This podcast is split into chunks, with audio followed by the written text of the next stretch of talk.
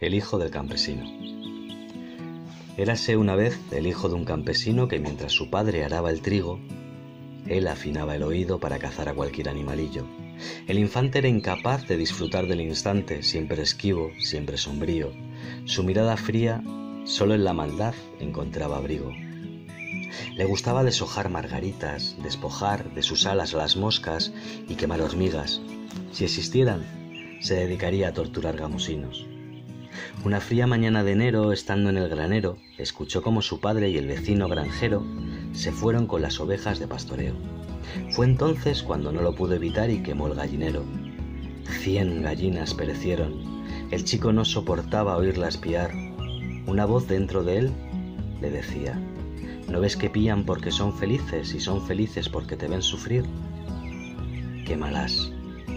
El chico fue internado en un centro social y al tiempo, cansado de las risas de sus compañeritos al jugar, se dedicó a pegar palizas a los demás.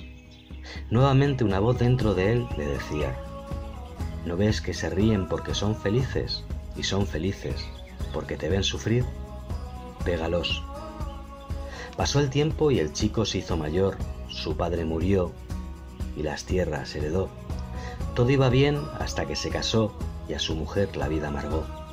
Otra vez, una voz dentro de él le decía, ¿no ves que está radiante porque es feliz?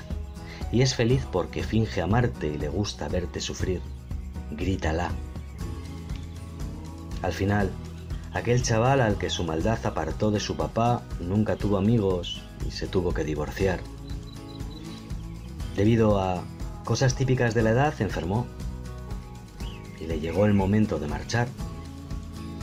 Pero justo antes de morir, debido a la alta fiebre, empezó a alucinar. Se le apareció un hada del campo y al oído le susurró algo. ¿Os lo cuento? Sí. Le dijo esto. Soy un hada del campo. Sé que aún tienes los ojos abiertos, pero pronto se cerrarán. No vengo a perdonarte lo que hiciste. Ninguna de tus víctimas lo hará. Yo estaba en aquel gallinero que fuiste a quemar, y por fortuna, a diferencia de las gallinas, de las llamas, pude escapar. Desde entonces te he acompañado para descubrir por qué solo haces el mal.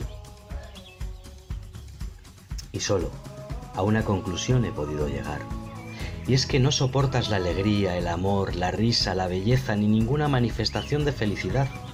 Te pasaste la vida atormentando a los demás y no te sirvió de nada porque es de la felicidad de quien siempre te quisiste vengar. Y esta noche, tú morirás. Yo lo haré dentro de mil años, porque las hadas vivimos más, pero también me tocará. Y sabes, tanto mañana cuando ya no estés, como dentro de mil años cuando yo no esté, alguien nuevo vendrá y sonreirá y disfrutará y bailará y amará y reirá y será feliz porque a la felicidad nada ni nadie la puede matar. Tu vida fue en vano y en vano morirás, sin que tu amigo el rencor y tu amiga la venganza sientan pena ni dolor. Cierra los ojos y duerme.